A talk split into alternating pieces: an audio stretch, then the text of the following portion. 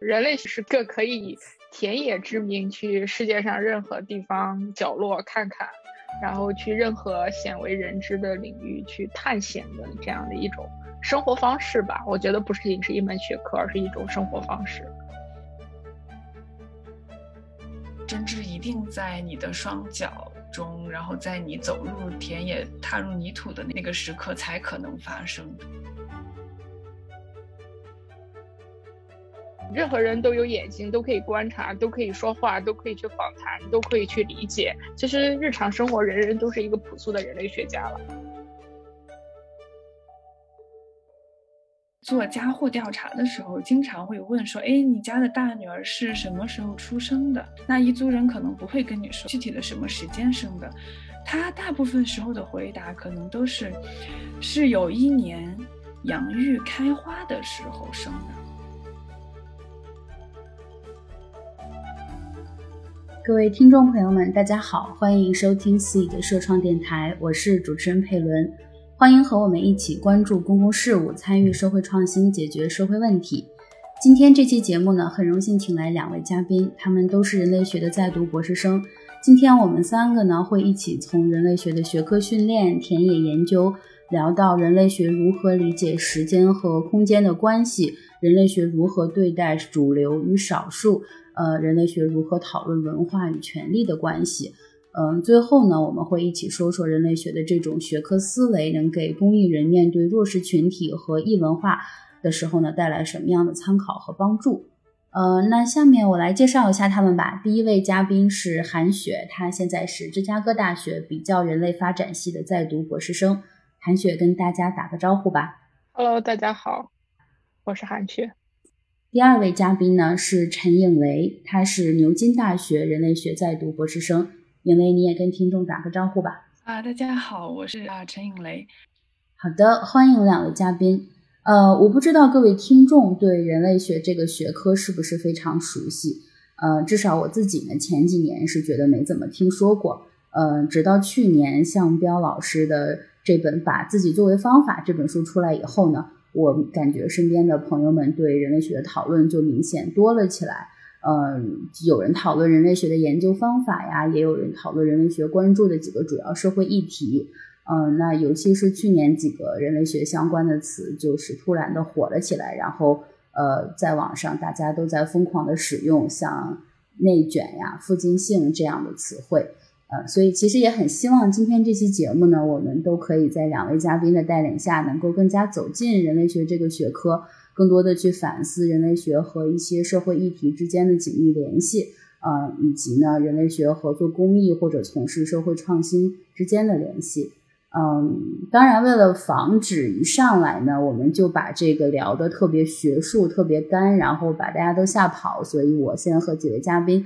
呃，做几轮快问快答吧。我来问两位嘉宾同样的问题，然后你们两个迅速回答一下。第一个问题是你如何用一句话向一个准备报志愿的高中生解释什么是人类学？如果他在考虑报这个学科来作为他大学的专业。如果是高中生的话，我会说，人类是个可以以田野之名去世界上任何地方角落看看，然后去任何鲜为人知的领域去探险的这样的一种生活方式吧。我觉得不是仅是一门学科，而是一种生活方式。啊，韩雪的解释非常的浪漫，那我就给大家一个非常中规中矩的、比较经典的解释吧。人类学它其实是试图理解，嗯，不同文化之间的差异性和相似性是如何形成的。当然，这是最早的一个解释，随着时代的变迁呢，会有一些不一样，但是也可以作为一个了解人类学的一个比较经典的参照吧。第二个问题，“内卷”一个词去年特别火爆。然后等于说是出圈了，感觉大家都在说我们怎么怎么卷啊，生活在一个非常卷的世界里。那这个词我们都知道，它是人类学学科里的一个专有名词，对吧？那你怎么定义这个“内卷”这个词？我们是生活在一个不断内卷的世界里吗？像很多人说的那样？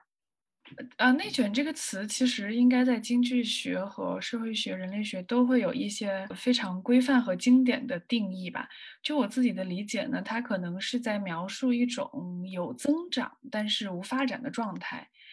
从我自己的经验来看，我觉得社会上确实是有很多面向在不断的内卷化的吧，不然不会引起大家 如此强大的共鸣的。嗯，我我同意刚才尹雷说的，我觉得我们现在对内卷的讨论就非常的内卷。对，其实这这这一概念，我我我我觉得我大学好像修经济社会学的时候接触到。但是这个词儿当时并不是很理解。我记得老师的回答，同学问过这个问题，因为每天课本上都有“内卷化”这个词，但老师的回答显然也是很模棱两可。所以我觉得“内卷”这个词，我现在学习到，反而我觉得是一个呃大众在教育我的一个过程。所以我现在的理解的话，我觉得内卷它是基于某些结构化的东西，而非自己个人的。呃，需要而产生的一种过度的竞争吧。呃，我们是不是生活在一个内卷的世界？我不敢判断。但是对中国教育、中国式教育的感受，我觉得是不断的在在内卷的吧。但是如果从能量守恒的角度，你在内卷，就会有另一个维度的东西在出现。呃，下一个问题，田野是什么意思？因为韩雪在回答第一个问题的时候也说了“田野”这个词，所以可能跟每一个学习人类学的人说，大家都会反复提到“田野”这个词，感觉这是一个名词做动词的使用方式。所以它是什么意思？你田野的时候都在干什么？嗯，如果分开说的话，我们先可以理解“田野地”这个词，在英文中我们叫它 field site。我觉得它主要是说，你这个研究者在做你想做的这个研究时，它所涉及的物理空间，通常就人类学讲，它可能是一个村落、一个社区、一个集镇等等。但是到发展到当下呢，它可能也是虚拟空间。比如说研究网络博彩业的人呢，他所谓的田野地，可能就是在网络空间。我们通常也会说做田野，做田野呢就很好理解了，就是说你在你的田野地所开展的研究工作，可能这个过程就叫做田野，它可能会涉及到人类学的研究方法，像访谈啊、参与观察啊等等等。嗯，就像刚评价我介绍的时候很浪漫，我觉得田野这个词确实很浪漫。田野对于我而言究竟是什么？我觉得首先是区别于我的家乡的一个地方，或者说我们叫如果用人类学专有，它叫做异文化的地方。那我的家乡如果定义成是熟悉的话，那呃异文化的地方它可能是陌生的。但是你期待进入田野，你期待它是一个由陌生转为熟悉的过程。但同时，当你熟悉了之后，又会有一个由熟悉再转为陌生的过程，而这样的一个过程的一个不断的循环往复，我觉得就是田野吧。好的，我觉得这也是一个好像还是非常浪漫的一个回答。哎，我问一个非常 random 的问题，就是当你们说做田野的时候，跟你们对话的人真的会有人觉得你们是去种地吗？或者是从事在田里的体力劳动吗？这个场景是真实发生过的吗？啊，是的，我觉得我好像有遇到过这样的情况。对，因为你你说做田野做久了，你就假设你周围的人都知道你在做什么。但是很多人他对田野的理解就是乡间的小路。然后你说你去田野，我觉得有很多人他可能没有真实的表现出来，但他知道 OK 你是去工作，但他应该不会想象到你是去做观察、去做访谈、去做我们所谓的这一套的东西。就是这个理解之间还是有一定的差距。嗯。好的，下一个问题是你最喜欢人类学的哪一点？最不喜欢哪一点？好的，其实最喜欢的挺多的，但我觉得如果一定要说个最的，人类学会更加注重经验，更加注重日常生活。可能所有人类学的分析，它一定都是建立在对最基本的经验的观察之上的。而不是纯粹的玩理论、玩模型，或者脑子里面就可以生成的一个东西。它可以说是一个从经验中来，然后又可以回去指导经验的这么一个学科。所以我觉得最迷人那可能是这一点吧。这对田野工作者的要求，也就是说一定要谦虚，你不可能永远通过你自己的最强大脑实现某种学科中获得真知，而是真知一定在你的双脚。中，然后在你走入田野、踏入泥土的那个时刻才可能发生。就任何企图获得通过捷径、通过关系、通过某种其他的资源想要兑换这种真知，我觉得是不太可能的。一定是一种踏实、谦虚才可能获得的东西，是一是一种一分投入才可能有的一分回报。至于说不喜欢，可能就是越学越难吧。有个学社会学的朋友跟我说，觉得啊，他不学人类学的很大一个原因，是因为觉得人类学太难了。我挺震惊的。我一直觉得，其实在我的印象中，社会学应该比人类学其实学起来要更难，特别是对于我们这种不懂定量的人来说。但是我慢慢学着学着就发现，其实在某些方面是对的，就会觉得越学越难，越学越难。或许也是因为博士刚好就处在这个瓶颈吧，还挺痛苦。嗯。谭雪，你觉得呢？对我我谈的一点就是，人类它真的是把人当做人在看待，或者研究者本身把自己当做一个人在看待。为什么向标的那那本书把自己作为方法？就是你的身体，你自己本身，不光是你的头脑，你的身体，你的感受，这一切都是你研究的工具、测量的工具。一谈工具，你又会去往理性化、往数字那方面想。但是，就像尹雷说的那种踏实感、那种经验，你必须是在现实中的。这个现实既包括你人和人面对面的交往，也包括虚拟的现实。我觉得人类学打引号的不讲是非对错，或者说没有标准答案，就是任何事物或者现象以后不止于惊讶，也不止于批判，或者说我们是把批判一定是往后挪的，而是先去理解，先去观察。而这种理解和观察和解释，它是允许是多样性的，是可以重构的。至于不喜欢，那往往也是这一点吧，因为有时候会觉得缺乏力量感。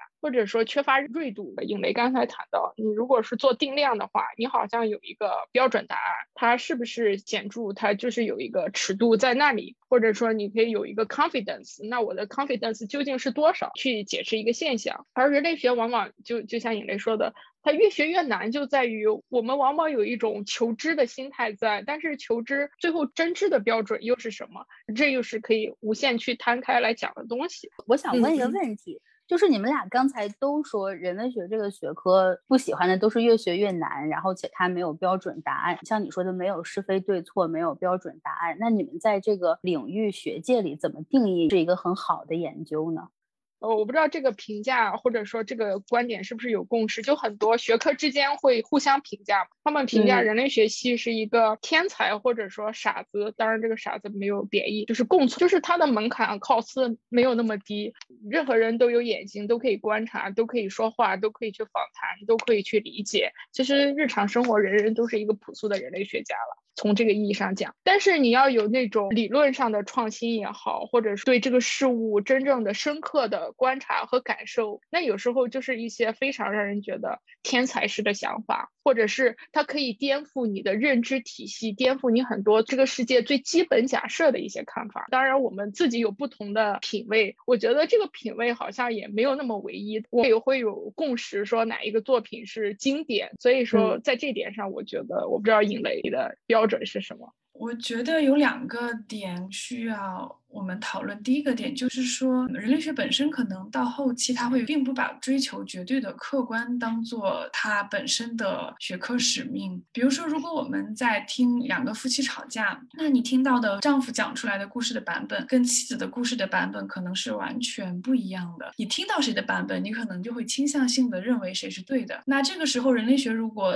听到一方的故事，把这个故事写出来，会有另外的人指摘说：“哎，你可能只是站在丈夫的角度写这。”这个故事你并没有听到妻子的声音，那你这个可能是片面的、不客观的，没有看到故事的全貌，你可能不是一个好的作品。那这个时候，人类学家的责任呢，并不是说把妻子的这个角度再加进去就结束了，更多的任务在于是说，人类学需要去揭示这两种争论背后的逻辑和立场是什么。可能人类学家需要去思考的是，为什么丈夫觉得妻子晚回家是一种错误？并且觉得他可以成为指责妻子的一个立足点，并且为什么丈夫不接受妻子所谓的“我晚上去跟朋友聚会了”的这个说法，觉得他不能成为为自己开脱的一个理由？我觉得这是人类学需要去分析的一个东西，而并不是说给出一个结论，说到底妻子对还是到底丈夫对，谁说谎了，谁没说谎。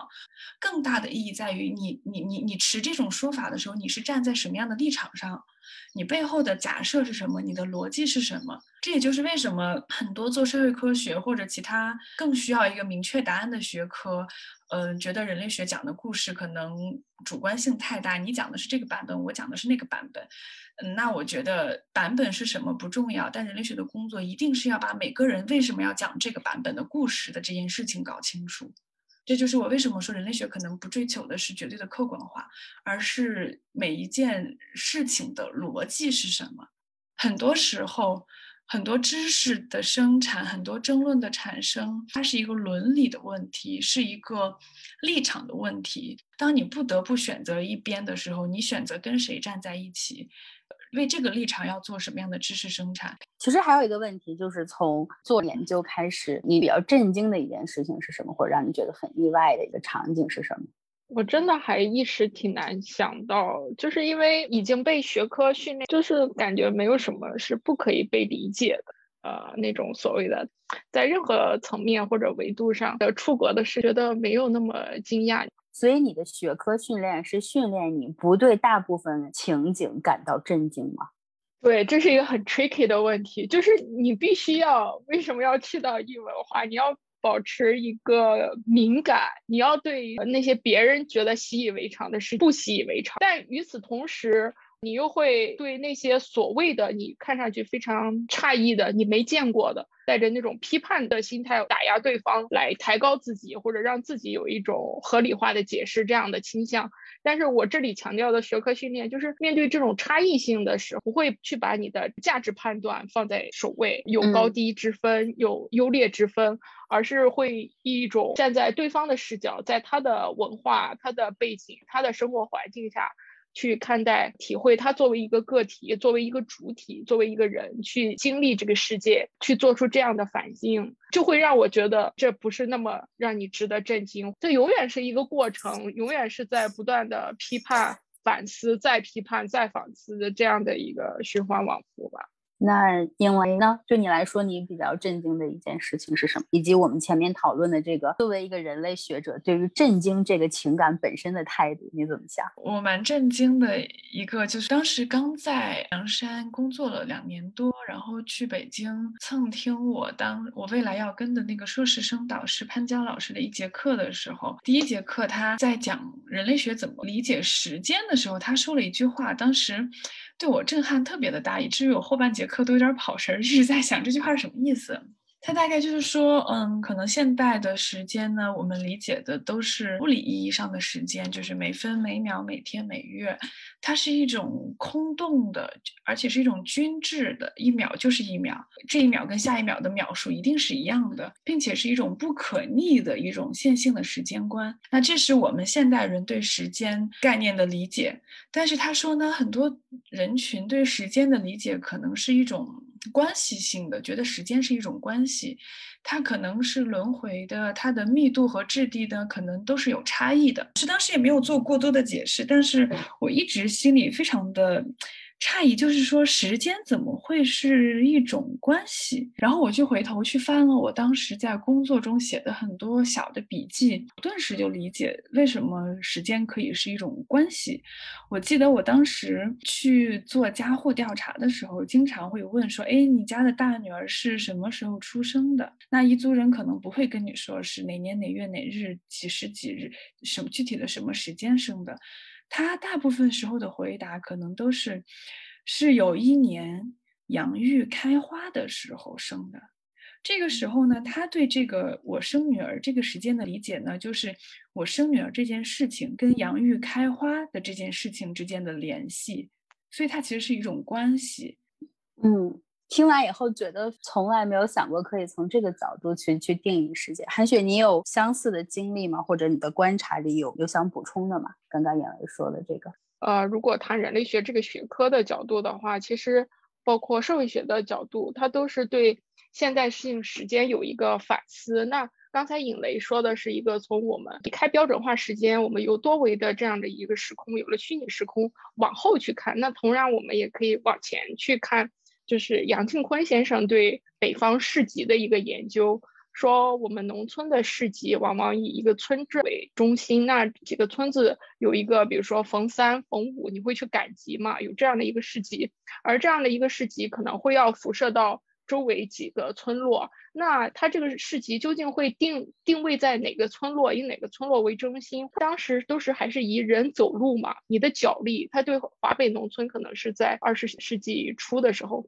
以你的脚力啊，你上上半晌，你太阳升起来了，就是你去这个市集赶集，你能脚力走到那里，然后逛完集，卖完东西，卖了你的农产品，然后进行了交换交易之后，那你中午要返回到家里吃饭，那它是是以这个。你能够跨越的这个时间为衡量，这样的一个维度去设计你周围的整个你的生活世界、你的经济世界这样的一个安排的。所以韩雪，你刚刚讲的其实是另一个维度去，就像你说的这个市集用脚力去丈量，这是对空间的一个丈量，对吧？既有空间也有时间吧，就对，就或者或者把时间也去拉长，我们到底是站在哪个此刻去看？嗯，我觉得前面我们说的这些是在。准备这期节目之前，我没有预见到我们会聊到，呃，因为之前我对人类学的了解就也比较有限，然后我的刻板印象是他在研究人和人的生活，但是我并没有想不同的方式去定义时间和定义空间，也是对人的研究的一部分。这个是是在我之前非常有限作为一个门外汉的这个学科的了解中完全没有预料到的。好呀，那我们就接着聊吧。前面说了好多，感觉可能都是一些比较宽泛的对一些概念的看法。那现在可以具体的说一说吧。你们作为这个博士生比较关注的地区或者比较关注的人群，就是我的一个教育背景是，嗯，在一个社会学系接受的本科教育，而社会学系又是偏人类学。我是在中国农业大学社会学系啊，他会关注农村地区农村问题、三农问题，是我们。上课探讨的核心，会去田野调查的时候，你小学期实践的时候，你就会去到中国广袤的农村，对吧？和农民同吃同住同劳动，去观察、去生活、去体验。那你那时候其实还没有说很所谓的一个很强的一个学科视野。嗯，那我自己的一个经验就是说，当我去学社会学的时候，你有了很多对社会整体的宏观的一种理解。去看待这个世界，看待这个问题，会慢慢的在研究经历中，呃，我会更在于人和人之间的微观的层面的感受是这样，更加吸引我的，或者我觉得这是呃人类学带给我的魅力所在。我们说去到田野，去到一个异文化，去到一个乡村，难道我只是在研究乡村吗？或者研究一个少数民族地区吗？我们去田野或者去乡村做研究，不只是在研究乡村。那我自己个人还是比较注重人的心理的态度的形成。遇到同样的一件事，为什么你会这样想啊？你会那样想？那它可能有一些群体性的特征。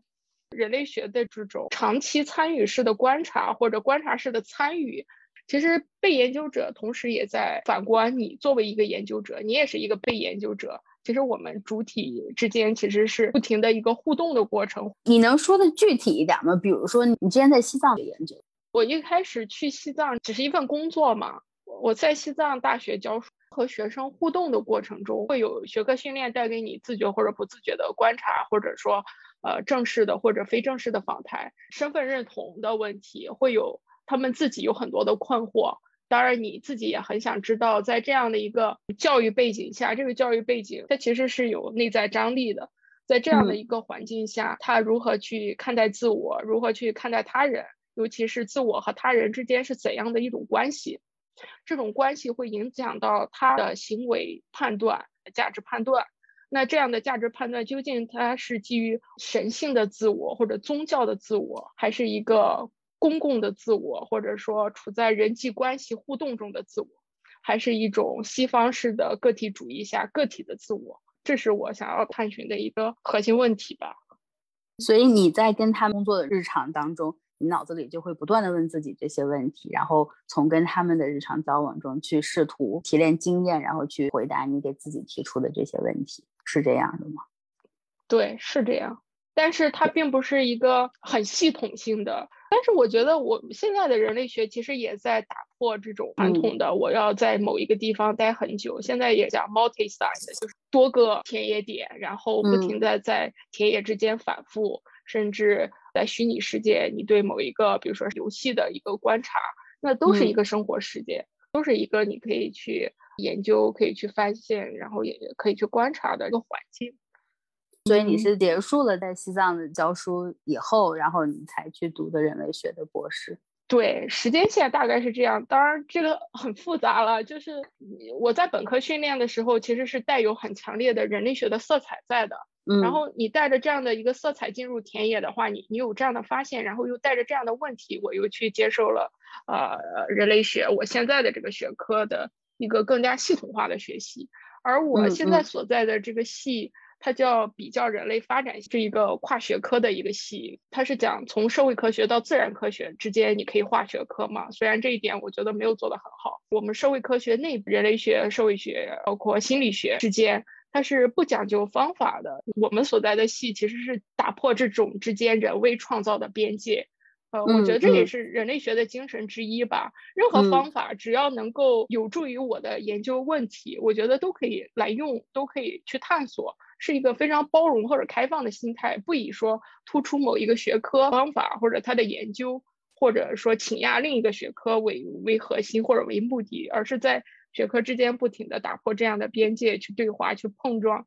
呃，去发现新的问题啊，是这样的一个过程吧。嗯。好，那韩雪前面说的个人的经历，展开他的研究和接触这个学科，是一个非常跨学科、跨领域的一个局面。所以，影雷，你这边怎么接触人类学，或者是决定走进这个学科做你现在在做的事情，也是也是相似的原因吗？还是说跟韩雪的经历非常不一样？你来给我们讲一下吧。觉得其实还是蛮相似的。我是本科的时候，我们有一个社团比较关注社会问题，所以我们。走到中国不同的地方去，当时给我的冲击还是挺大的。说我们在呃真实社会中了解到的一些情况，可能跟课本里书籍上讲的都不太一样，所以就是有很多疑惑在心中。本科学的是国际关系，我本科毕业了之后就来到了凉山工作，在工作的过程中，我当时的领导算是一个人类学家吧，他就教会我了很多人类学的方法和思考问题的角度。我其实是从那个时候开始接触并且感兴趣的。那在我工作了差不多两年之后，我就决定正式的、系统的学习和了解一下这个学科。之后去了中央民族大学，跟了跟随一个叫潘娇的老师，然后学了三年的人类学，然后之后又来了牛津读了这个人类学的博士。所以某种程度上，我跟韩雪很大的相似，就是在现实生活中的很多疑惑，驱使了我们继续可能带着这样的疑惑，并且发现了人类学对我们来讲非常有解释力的一个学科，然后并且觉得这可能是解决我们疑惑的一个病，然后从而正式的开始了这样一个学习的过程吧。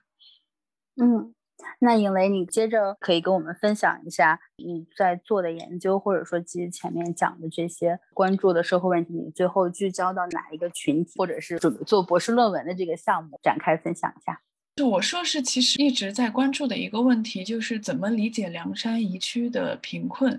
那我们都知道，近十年以来，凉山彝族地区在公共视野中的曝光率是很高的，但通常都是以非常负面的新闻出现的，比如说大量的吸毒的问题、艾滋病的问题、辍学的问题、童工的问题、最悲伤的小学作文的问题、格斗孤儿的问题、悬崖村的问题。那每一次这种爆炸性。性的新闻出来之后，都会回归到一个讨论上，就是凉山彝族地区为什么这么穷，为什么面临着如此多的社会困境？那对这个问题的解释。比较主流一个就是说，因为凉山彝族地区以前是奴隶制社会，跟汉族地区有着上千年的发展差距，所以他们贫困落后是历史的成因，是发展没有到这一步。那还有一种解释呢，说是因为彝族人本身文化传统落后，他不拥抱现代文明，固守自己落后的那些东西，所以导致了他在现代社会的发展中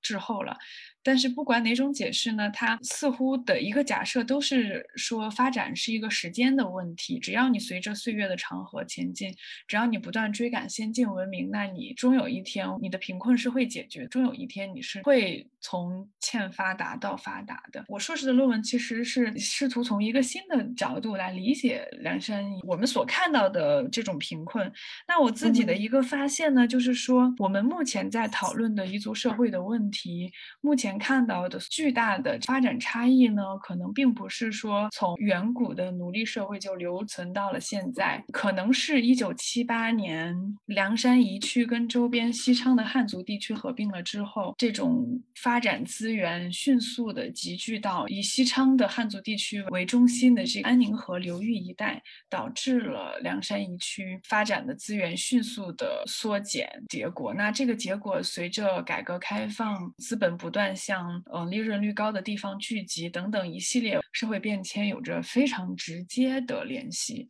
因为数据非常明确的显示了，从建国后到一九七八年这段时间，凉山彝区与周边汉区的发展差距其实在迅速的缩小的。一九七八年以后，这个发展差距才开始迅速的扩大。这种扩大同时伴随着我们所熟知的毒品、艾滋病、孤儿等一系列的社会问题。所以这个时候，可能发展它并不是一个线性的问题，从贫到富，它可能会经历从贫穷到相对生活好一点，然后到再度被急剧的边缘化的这么一个过程。所以你觉得发展就是一个线性的话，那可能不是非常能解释很多现象，它可能更多的或许是一个空间问题。你去看一区与周边汉区它的关系是什么？它在行政等级上的关系，它在资源输出与输入上的关系，劳动力朝哪流动的关系。你从空间上看这两个地区，你就可能会发现，贫困与富裕它并不是过去与现在，而是一个硬币的两面，可能是同时存在的。所以我想问，梁山是你的故乡吗？或者你自己是彝族人吗？没有，我是汉族。所以是什么原因让你对如此具体的一个地方的一个如此具体的发展的问题产生浓郁的兴趣，并且投入大量的这个时间和精力生活在这个地方，然后去做关于这个地方的研究呢？本科毕业的时候，我之前一个学姐在这边工作，然后她大概也跟我讲了很多这边发生的事情，在我看来就还挺魔幻的，因为我一直在象牙塔里面就不太清楚，可能中国有一块地方的人是以这样的方式生活着的。我自己就还蛮感兴趣的，所以我本科毕业之后就来了这边工作。那因为凉山其实非常复杂，又涉及了所有当前中国以及国际上可能会面临的困难和矛盾。我没有听到任何一个有说服力的，我觉得能够解释梁山为什么面临这些问题的一种解释。这种困惑。随着我的工作的深入，并没有得到完全的解答。我开始觉得我需要自己去研究、去学习、去试图理解为什么会出现这样子的状况。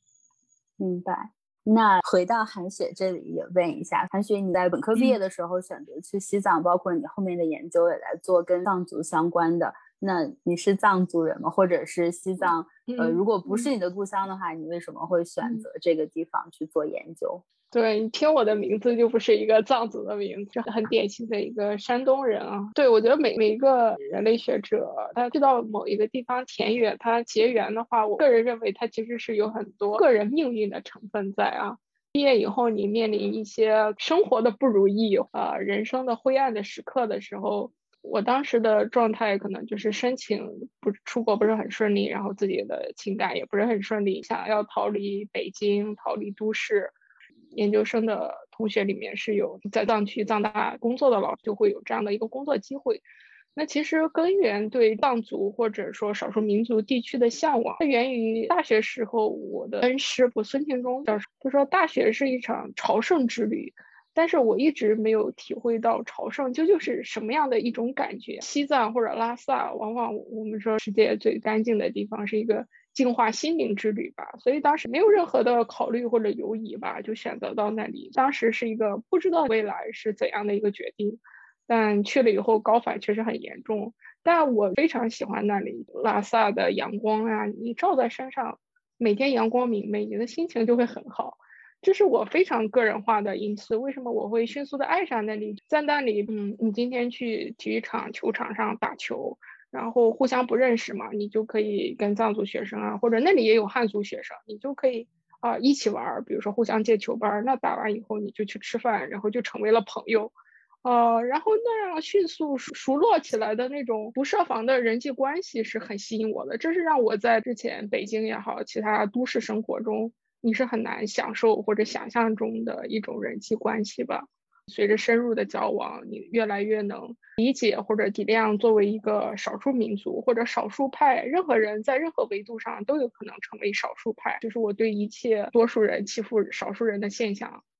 都感兴趣，我想要去做点什么吧。对，是这样。嗯，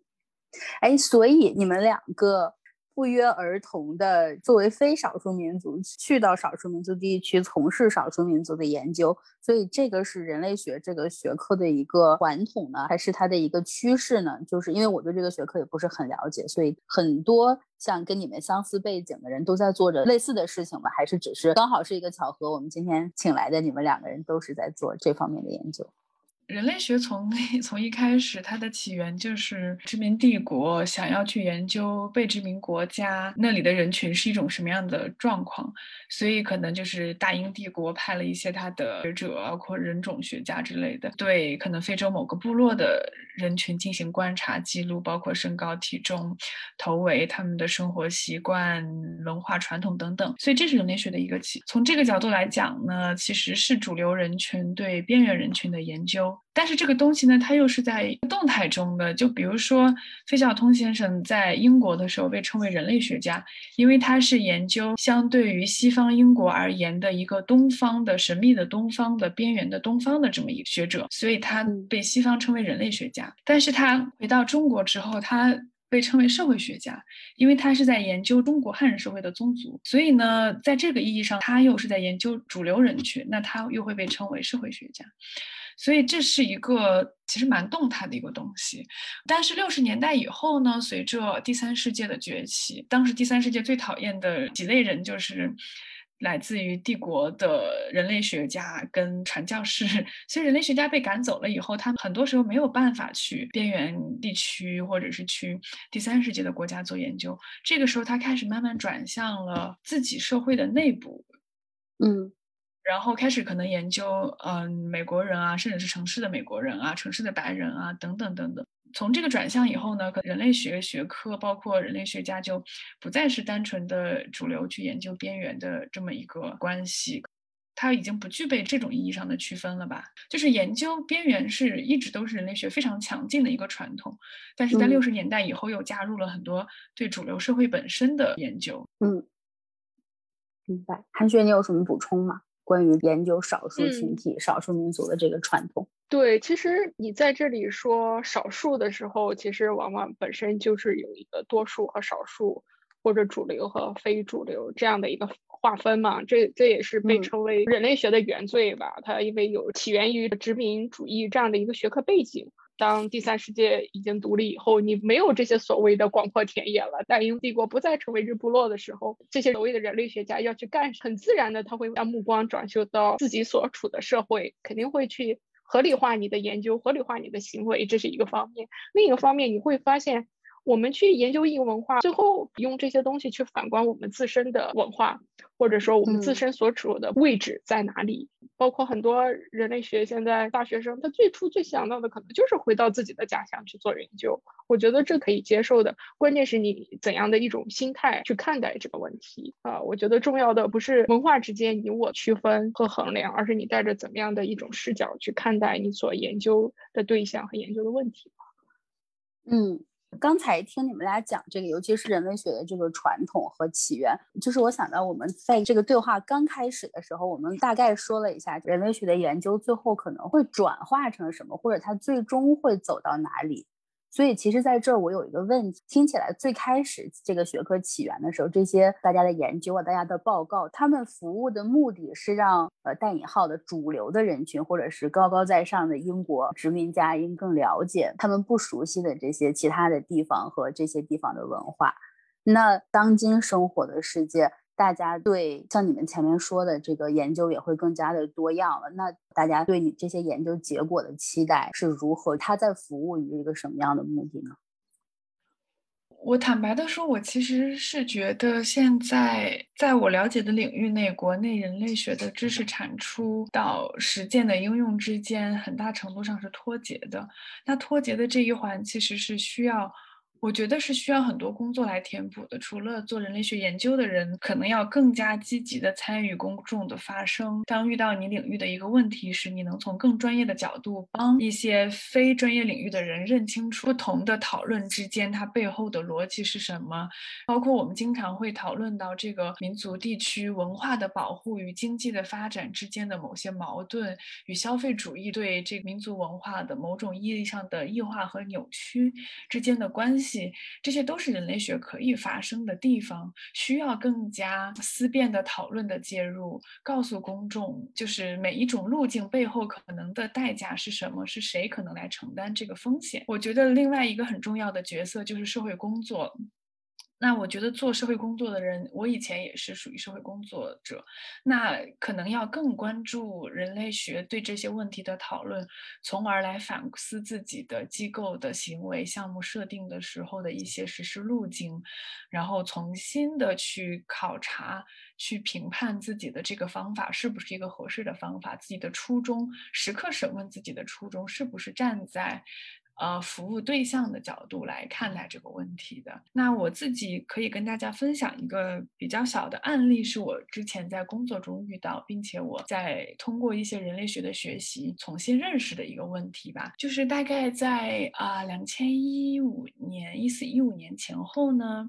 凉山那个时候，整个处境在还在脱贫攻坚之前，有很多村落呢，外地人看起来还是破破烂烂的。当时呢，有一个非常古老的村落，它的所有的建筑都是彝族民居，非常典型夯土墙的穿斗结构的建筑，非常的漂亮。那这个村子也因为这一批建筑呢，被国家住建部评为中国传统村落保护名录里面的村子。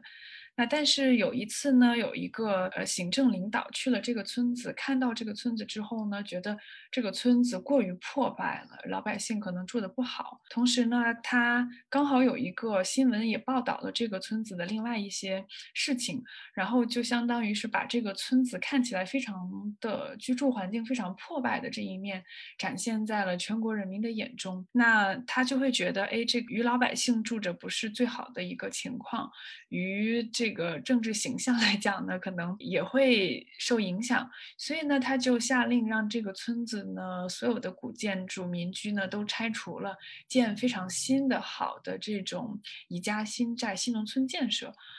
呃，那这样的话，其实就跟住建部对传统村落保护的这个条例呢有一些冲突，因为被列入传统村落的村子呢，它的一土一木都是不可以私搭乱建的，它要符合各国家对于文物、对于遗产、对于村落保护的一些规定。那这个时候两方就起了几大冲突。那我们到底是住上？呃，汉族人一样的漂亮的、宽敞的、大的，嗯，一模一样的这种混凝土砖瓦结构的新房子呢，还是说让他们继续住在传统的房间里面，可能通风采光都会有一点问题？那这样的一个争论，看似好像选哪边都不是一个特合适的解决方案。当时的我们的一个想法是，我们请了一些外面的设计师，重新对这个村子做了一些评估。就比如说哪些房屋是危房，可能真的不能居住了，那可能需要拆了重建。但是重建呢，还是我们我们自己觉得应该按照彝族传统的建造方式跟建造风格来建造。那对于那些有基本结构稳定，但是有有一些小问题，采光漏水等问题呢，或许可以给他给他做一些翻修加固工程。那对于那些非常精美的那些房子呢，是要尽可能的保持它的原貌。那当时我们请的那个设计师出了这个方案之后呢，我们自己会觉得是一个比较理想的方案，因为它照顾了各方的需求，而且是基于了这个本地人的一个传统和生活习惯。就是不好意思打断你，我想让你澄清一下，当你在说我们的时候，它指的是什么？就是这里讲的这个我们是你，我觉得你们需要给他一个定义。我在这里面说的我们呢，是我之前工作的叫凉山彝族妇女儿童发展中心啊，就是我们这个社会工作组织。呃，这个机构呢，它有一个自己的一个类似于宗旨和使命的一个论述。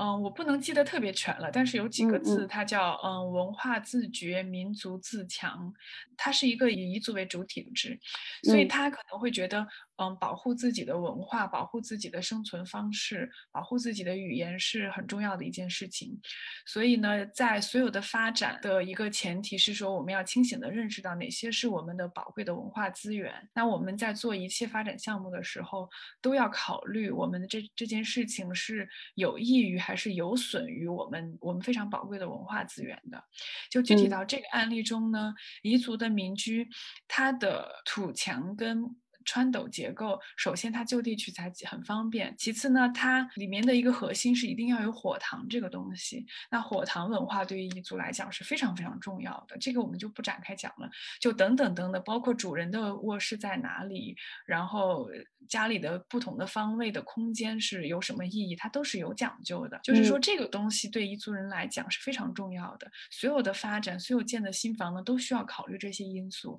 而不是简单的说我建的越大越漂。漂亮越豪华就就好，可能你觉得大豪华在彝族人住进去会觉得找不到灵魂了，找不到家的感觉了。所以我觉得这个组织在参与这件事情的时候，他的视角一定说是有一个文化自觉在里面的。这个案例大概就是这样子的，但是人类学。我当时看到的可能就是比较浅浅的这个案例本身不同利益方的这个纠葛，但是我后面学到人类学的一些对于文化和发展权利之间的讨论呢，我觉得非常非常的有意思，我也想简单的跟大家分享一下。嗯，我开头也大概提了一下，说人类学可能是在研究文化，所以呢，人类学是写文化这么一种说法。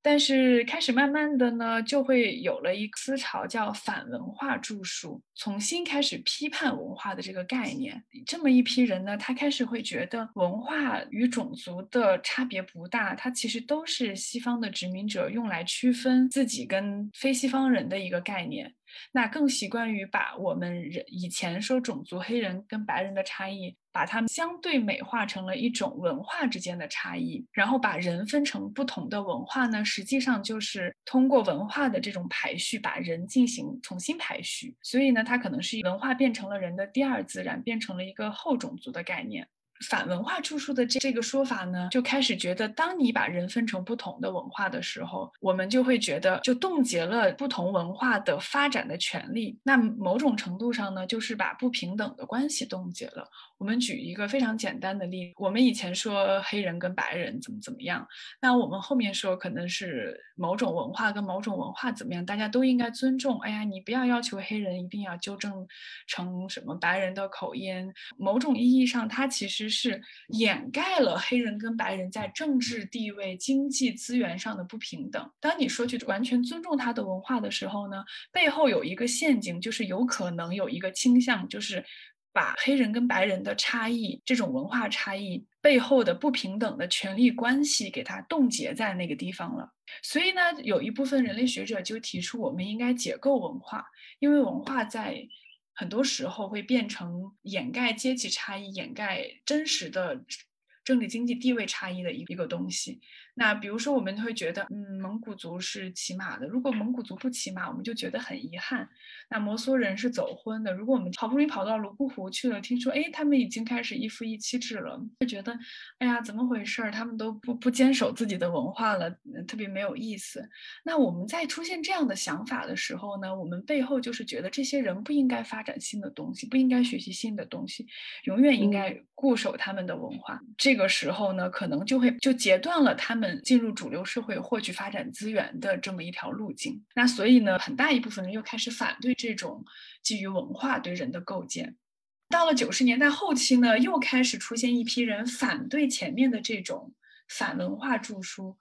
他们可能这部分人，我们可以叫他反反文化著述。那这部分人在讨论到底要不要文化的概念的时候呢，他们觉得文化的概念是不能丢的，它是有积极意义的，因为很多弱势群体需要通过主张他们的文化权利来保护他们的政治经济权利。他觉得文化依然是非常有用的捍卫权利的工具。如果一旦文化的壁垒被打破，那么跨国资本就会更容易的渗入边缘地区，然后就会更容易的把边缘地区的人变成被剥削的劳动力，把他们的文化自然资源贩卖进主流社会，那他们的处境可能会更加的脆弱。那这个时候文化的障碍反而会形成一个壁垒。如果你不会藏语，你可能就不能进藏去做生意；如果你不懂藏族的文化习俗，不懂藏族信佛的传统呢，你可能没有办法把自己的生意规模扩大。这个时候文化是一种保护，所以呢。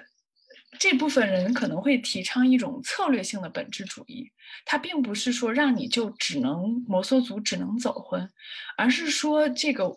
文化在很多时候可以成为一种保护自己的工具。有些群体呢需要将某种东西来本质化，因为他们需要为自己的权利而斗争。当我需要，当我说我是某某族，我需要发展自己的语言文字的时候，那我就可能会觉得，我用我本民族的语言考试的时候，你需要照顾我的这个分数，你不能要求我用汉语考试获得获得一样的分数，从而才能有进入大学的机会。所以呢，从这些讨论中呢，我们能看到几点，就是说。文化跟政治、跟权力、跟资本之间的关系是非常非常复杂的，没有一个统一的答案，说我们就一定要保护文化，我们就一定要发展。更多的时候是在非常动态的关系中，我们需要考察。然后，从而做出自己的判断，没有一个现成的答案供大家参考。其次呢，也是我刚才说的，这些讨论告诉我们，其实每一个听起来都非常有道理，是不是？那我们具体要选择哪个方案的时候，可能就是一个立场的问题，是一个伦理的问题，而不见得是一个真知的问题。我们到底是站在谁的角度，这个问题就非常非常的重要了。嗯，对，它就变成了一个呃伦理和立场的问题了。简单的总结一下，就是说，人类学中对于这些文化、权利、资本、政治的这一大堆的这个反思呢，虽然不见得会给你一个非常明确的答案，但是它至少告诉我们了。这其中的复杂性，那我觉得作为一个从事这一行业的人来讲，我们是需要知道这种复杂性的，并且需要知道如何策略性的运用不同的政治力量也好，运用资本的力量也好，运用文化的力量也好，能最大程度上实现我们的目标，而不是非常僵硬教条的坚守。我为了保护民族文化，我什么都不要，或者是我为了发展住个好房子，我其他的东西都不管。更多的时候是一种非常灵活。的态度来应对，但是不变的问题是我们要特别清楚，我们做这个事情是为了谁。嗯，好，那因为前面说的这个这个写文化、反文化著述和反反文化著述，韩雪，你在西藏的生活、工作，包括现在或者以后要做的研究中，有关于这几个思潮，包括因为前面说的，嗯，对于文化和权力的关系。有过同样的这个考虑或者反思吗？嗯嗯，我做几点回应吧，然后也也可能是给影雷刚才的一个理论阐述做一些注脚，包括呃如何看待本民族文化和一个传统的问题。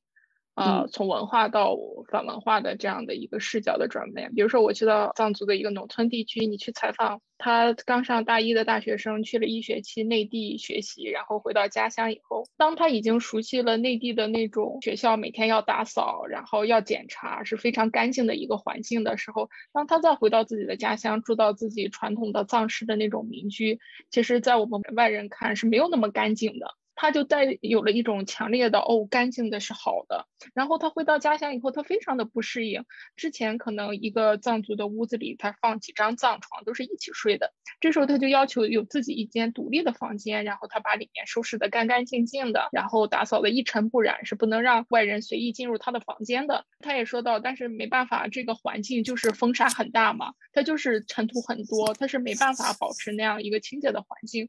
当他跟我讲述这样的故事的时候，你说我是该为他高兴呢，还是高兴呢？那他的家人又会怎么想呢？这是一个小小的故事吧。这是，嗯，当一个本民族文化或者本民族的传统，你走出去以后又带回来，有一些反思和改变。所以在这个人身上是两种文化在进行撞击，他们在互相打仗一样。嗯，对，所以每个人可能对看待这个故事就会有不同的理解。我觉得这是有趣的。他们有的人会觉得，哦，这个女生受到了先进文明的感召，对吧？对捷径与危险之间，她明显有了这样的一个概念的区分。以后，哦，她知道，哦，文明的社会的前进，她可能在发展主义的视角，她就是一个先进的典型，给藏区带来一个好的榜样，然后期待她如何带动到大家去改变。可是你会发现，他面临的一个困境是家庭能不能够认可他？他可能很幸运有这样的一个条件和环境。如果在那样的一个自然环境里，他要维持那样的现状，他的付出是巨大的。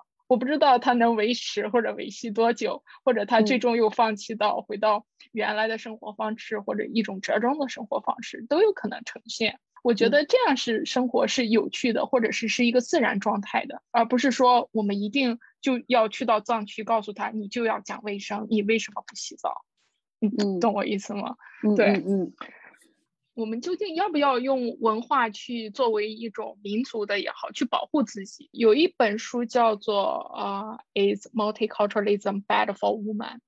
问号。是应该是 Susan OK 的一本书，就是说这就是人类学的倡导的这种我们说文化多元主义碰到了女权主义 feminism 这样的一个问题。说文化多元主义中我们所在的文化，它其实是一个非常复杂的概念。当我们谈文化的时候，究竟谁能代表这个民族来说这就是这个民族的文化呢？这里面包括阶级的，包括教育的，包括各种身份的和年龄的。那我们去谈到很多说保护当地文化，但很多当地文化它其实是父权制的，是不利于女性发展的，或者是建立在男女不平等深深的基础之上的。可是当面临这样的问题的时候，我们以保护民族文化之名，可能就掩盖了这样的男女的差异，或者说男女的不平等，或者阶级的不平等。当面对这个的时候，就像尹雷刚才说到，我们如何有策略的去选择？那究竟最后？我也就是 challenge 或者 push back 引雷一个问题。当我们知道一个族群里面是背后是有不同的声音的，那我们知道了最后究竟要站在谁的立场上去谈这个问题，其实是不同的结果。当我们知道这个之后呢，我们有任何办法去改变那种传统的权力结构关系，或者我们知道了又如何呢？谢谢韩雪，我觉得他最后举的这个例子其实特别适合讨论，就是说我们如何选择立场的问题，就是你要保护民族文化，还是你要实现男女平等？我觉得这个是一个非常纠结的一个问题。那如果你是一个女性工作的社会组织，那你自己的立场一定是说，我的目标是为了实现男女的平等。但是如果你是一个文化保护的一个组织，那你一定说。是要保护文化的，我我很难给一个答案，说我们应该支持哪一方或者哪一方应该做什么。决定，但是我觉得至少对于两方面来说，都需要做的工作是，他在本民族的这个文化系统中去理解他的男女平等的关系，同时呢，在男女的社会关系中去理解他的民族文化。怎么说呢？举一个非常简单的例子，经常有人问我说：“哎，彝族社会是不是男女不平等的社会？”那如果你从非常大的概念来讲，那可能是的，因为彝族社会一个家庭如果没有儿子的话，这是一个非常不可被接受的事情，但同时它又远远比这个复杂的多。就比如说，你其实真正结了婚，在家里很多时候是母亲说了算，并不是父亲说了算。而且，如果这个母亲的家支势力非常的强大的话，她在很多事情上都可以盖过她的丈夫或者是她父系的这个价值，她的发言权、决策权非常非常大的。所以，具体到很多个体的案例的时候呢，它又不是非常简单的说，女人就是一个服从的地位，就是一个从属。性的角角色就是一直在被压迫，就是没有任何发言权的，不是这个样子的。所以呢，我觉得当我们开始做做这个男女平等的工作的时候，那我们最起码的一个东西是先认识到性别在具体社会中的这种复杂性，而且可能要非常认真的去区分哪些事情上是女性的决策权更大，哪些事情上是男性的决策权更大。然后其次可能可以做的一个件事情就是说，先从最普遍的作为一个人应该如何被尊重的角度去改变他的男女关系，而不是一上来就先挑起一种性别之间的对立。就比如说，如果出现了打老婆的这个事件，那我们完全可以用法律来教育他说，任何暴力行为对老人、对妇女、对自己的孩子的暴力行为，其实都是违法犯罪行为。你任何传统的文化都是没有借口假文化之名来行这个罪恶的。那其次，我们可能再往下一步，可能就会在具体事物中慢慢慢。我觉得这个是非常需要耐心的工作，我没有办法给一个答案。但是我觉得在具体的工作中，我们接着来看下一步可以做的工作是什么。比如说在孩子的教育上，嗯，女性有哪些优势？我们可能需要明确的告诉男性，或者是我们也需要培养女性更自觉的意识到自己的能力、自己的地位和自己的权益，需要给他这些东西。同时，在整个社会资源上，我们是不是要给女性更多的支持？但这个东西不一定跟民族文化是完全冲突的。我觉得我们可以先处理不冲突的部分，再慢慢介入到冲突这个部分。因为性别不平等，至少从马克思主义女性主义。的角度来看，他说到底还是对生产资料的占有的不平等，还是掌握的经济资源的不平等，核心还是在这个地方。所以，我们做的工作可能就是让女性能够掌握更多的发展资源，她才可能有更大的话语权。那同样，汉族地区女性的一次次崛起，就在于她们能够更多的参与工作，能够更自主的掌握自己的命运，不需要依附这个男性生活的时候，她才有真正意义上的独立和平等。所以，从这个意义上说，对男性其实也是一种解放。总之呢，呃，我我的看法是这样。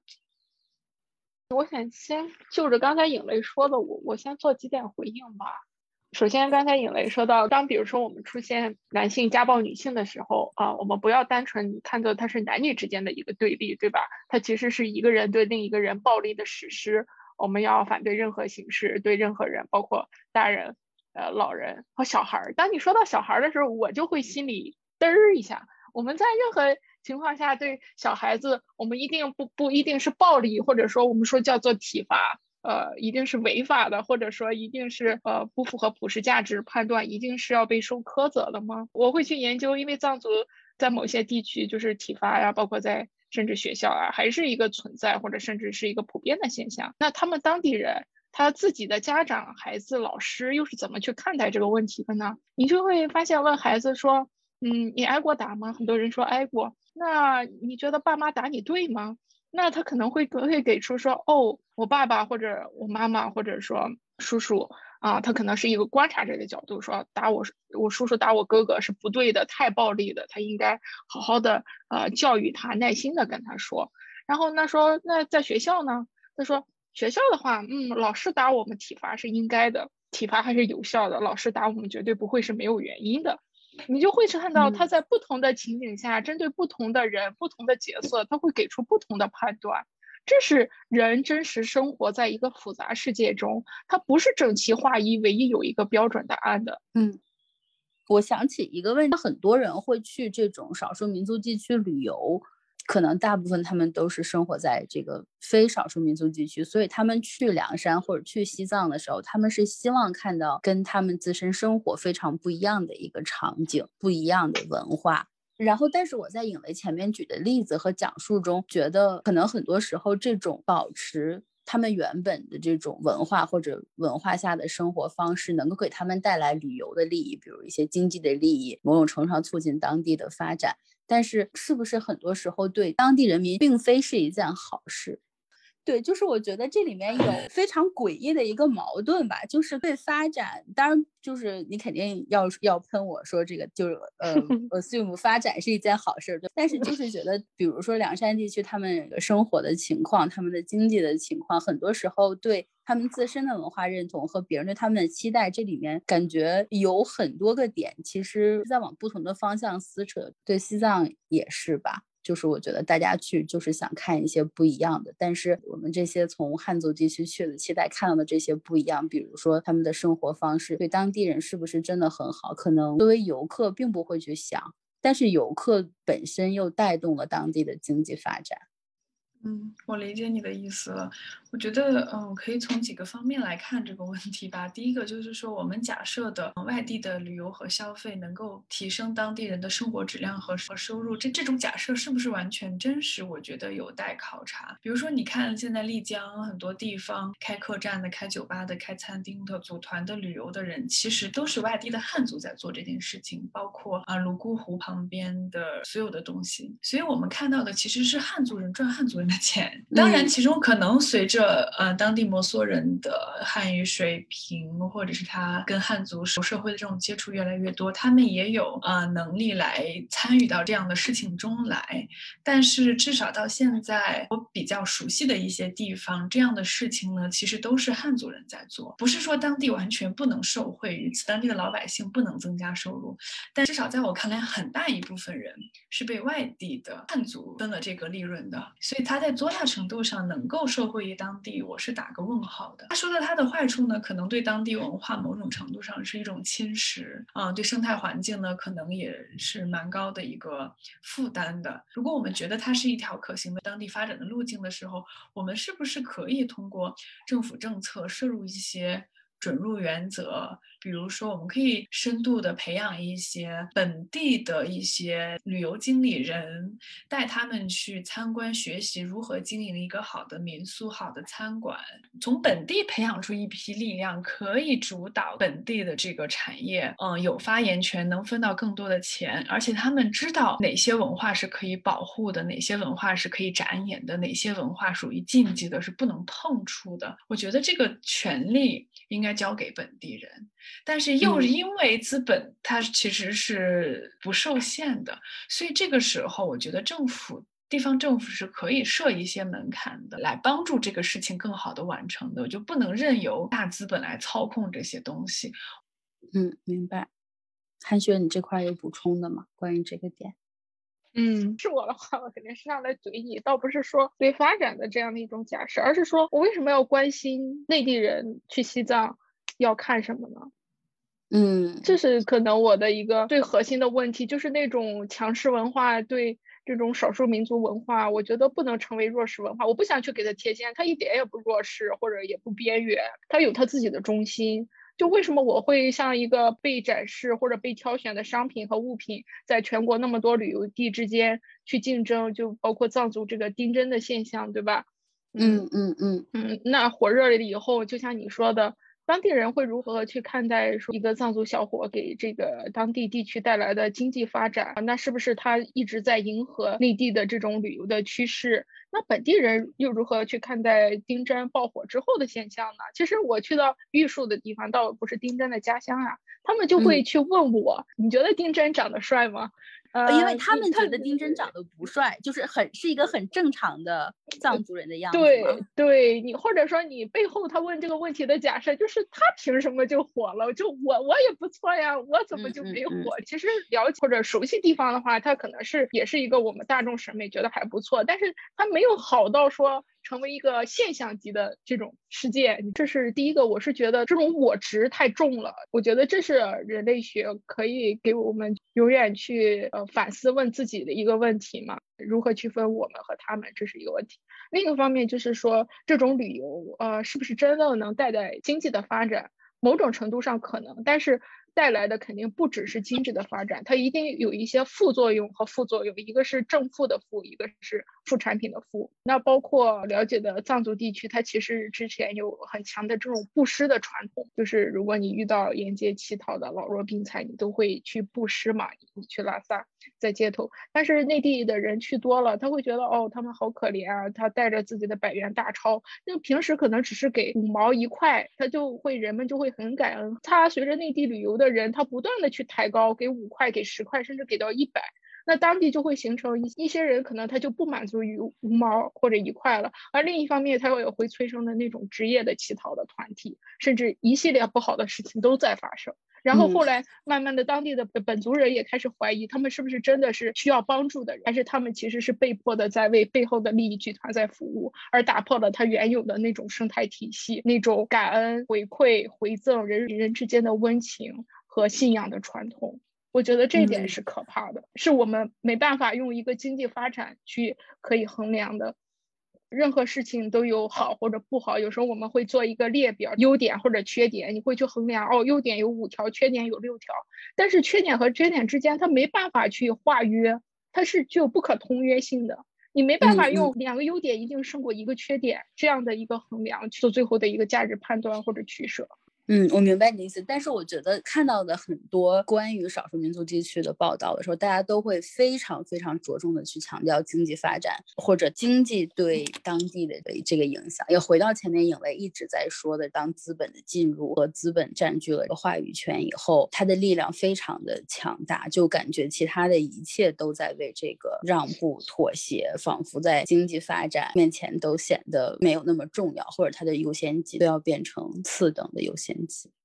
呃，聊到现在就觉得会是一个非常紧张的状态，因为我之前在国内旅游，我特别喜欢去少数民族地区旅游。去湖南玩的时候，去那个苗寨，会觉得非常的新鲜，包括他们的服饰、他们的生活方式，然后包括去安徽去看那个很多那种老房子。徽州地区可能不是少数民族，但是也都是有当地的民族特色。然后我那个时候去就会觉得非常的既激动又紧张吧，那个情绪，激动的就是我看到了跟我的文化不一样的东西，就非常能明显的感觉到我作为一个。外来者，我在这里格格不入，且我非常乐在其中的旅游。像前面你们俩说的，也是对当地的一种破坏。很多破坏是有意识的，很多破坏是无意识的。像韩雪你说的这种各种各样的副作用。所以，其实我后面想问你们的一个问题，就是像我前面讲的这种一个非常普通的游客，像这样一种心态，当我想对不一样的一群人，或者是不一样的民族、少数民族地区和我不一样的文化。进行一个了解，或者是窥探，可能这个词不太合适，呃，或者是非常小心谨慎的进入的时候，我应该注意什么呢？就现在让你们说的，觉得就是特别紧张，仿佛一不小一不小心就容易酿成大错这种感觉。就是非常普通的，我去对跟我不一样的文化一个打探，一个围观，或者是一个缓慢的、谨慎的进入，应该怎么样去做这个事情呢？旅游可能是一个非常直观的例子吧，去一个不熟悉的少数民族地方去旅游，但是可能也是呃可以类比到很很多，比如嗯，比如去摸索一下 LGBTQ 的这个这个这个群体，他们是跟我。非常非常不一样的一个人，他们拥有跟我非常非常不一样的文化。呃，当我想去探索和摸索的时候，我我怎么开始？然后不对他们造成，不对他的文化造成伤害，也不会怎么说对我的文化造成一个巨大的冲击。嗯嗯，当对方他会以一种高高在上的，当我们带着这样的一种想法进入的话，那对方肯定会。有一些不适，而如果我们不带这样的一些假设或者刻板印象，就是想要基于你像去到一个新的地方，我感到哦，非常的新鲜和新奇，我想要从了解开始，再有判断的过程，而不是从判断开始再去决定我是不是想要了解。我觉得这是一个心态上的转变吧。如果单纯的就是从一个游者或者游客的心态。你是不是真诚的想要了解一个对方？我觉得人和人在这个层面是共通的情感，这是没有差异的。嗯，我不知道尹雷你怎么看？啊，我我还是挺同意韩雪的。我就是觉得，其实跟任何人相处，最重要的一点就是你把对方看成一个人。你看到一个老奶奶的时候，你可能想到，哇，这是一个慈祥可爱的老奶奶，而不是第一反应这是一个彝族人。所以我应该拿一个什么样的彝族滤镜去看他呢？你当你看到一个骑马的蒙古族小伙的时候，你第一个反应就是哇，这是一个就是二三十岁的骑马很棒的小伙子，而底不是说哦，他是一个蒙古人，蒙古人应该怎么怎么着才行，不怎么怎么着就不太行。这是我觉得首先就是要把刻板印象，其实也就是各种各样的滤镜摘下来，用你看待一个人的角度去看待其他人群。这也是为什么人类学里面一直讲。要自我跟。跟他者的关系，为什么在性别关系中一直在强调这种就是要抵制物化女性？同样的，我们在看少数民族的时候，我们遇见个体的时候，我们能不能用看一个个体的人的角度去看他？以前有一个人写过一本书，就是说中国的主流社会对少数民族的看法有女性化、婴儿化和化石化的倾向。什么叫女性化呢？就是我们对少数民族最早的认知可能是各种女少数民族的女性穿着。他们民族服装载歌载舞，但是其实很少有关于男性的角度。为什么呢？这其实跟性别结构中是一样的。就是女性是被展现的一个形象，而男性是主导这个展现的一个形象。还有一个呢，就是婴儿化。婴儿化也可以对应到性别关系中父亲跟儿子的关系，这种父权制下，父亲对儿子的角色，因为你什么都不懂，我需要教导你，你不知道该怎么讲卫生，我要教你讲卫生，你不知道怎么学习，我教你学习，总有这种教导者的身父权的身份在这儿，所以是一个婴儿化。还有一个呢，它叫原始化，好像少数民族在我们我的想象中就是一个原始，他的生活方式什么着都是原始的，有这个倾向把它构建成一个。奴隶社会的一个人，农奴社会的一个人，封建社会的一个人，然后好像跟我们不在一个时代。那同样呢，那我们说是一个好的方式呢？那我们可能要自己把这三话都去掉，要反思我们自己身上有没有这种男性视角、父权视角，或者是文明人视角。我觉得这个是很重要的几点吧。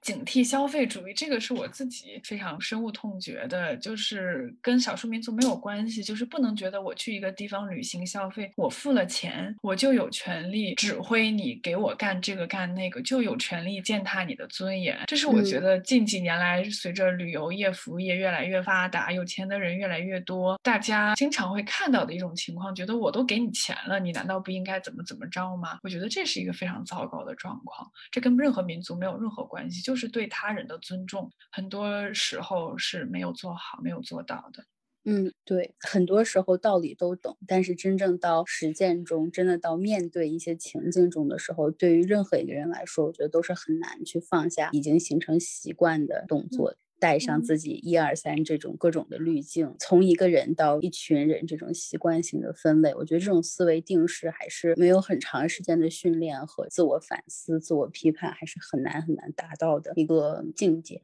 现在社区也是一个网罗一批关注社会问题且试图解决就社会问题的一个社区。我们可以总结一下今天的这个对话。所以，对于非常具体的一波关心社会议题或者是公益行业的从业者来说，当他们去面临一个社会问题，关注某一个特殊的一个群体，或者是像我们前面说的这个语境里异文化或者是其他文化，呃，尤其是可能他们是在主流话语下被定义为弱势群体的时候，我们前面说的这些人类学的思维或者是框架，能够给我们带来什么样的参考和帮助？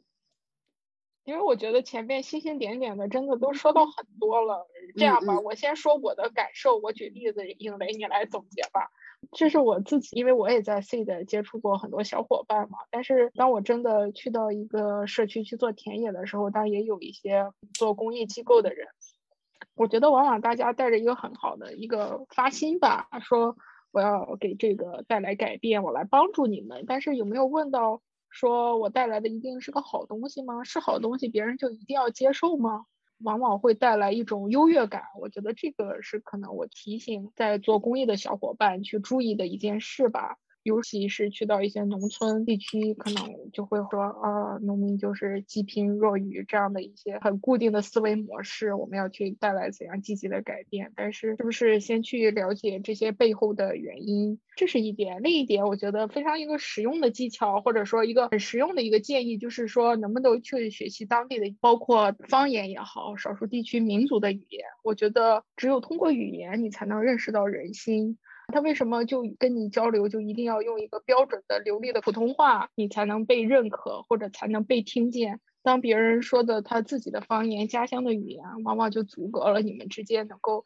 进一步交流。哪怕真的在藏区的话，会说几句藏语，呃，然后当我去到藏区做研究，你会写他们的文字的时候，那他是打心里觉得你是尊重他们文化的。他就特别愿意跟你讲他认为的文化是怎么样，就你不需要再去问他什么，他都会源源不断的讲给你听。那种人和人之间亲密的关系是自然流露的，他们是激动和兴奋的。哦，你你是尊重我的文化的，你愿意去学习，而且包括通过一个语言的学习，你会真正的发现世界观的不同，你你就会理解为什么他是去这么思考问题的。比如说，我举个例子，在藏语里面。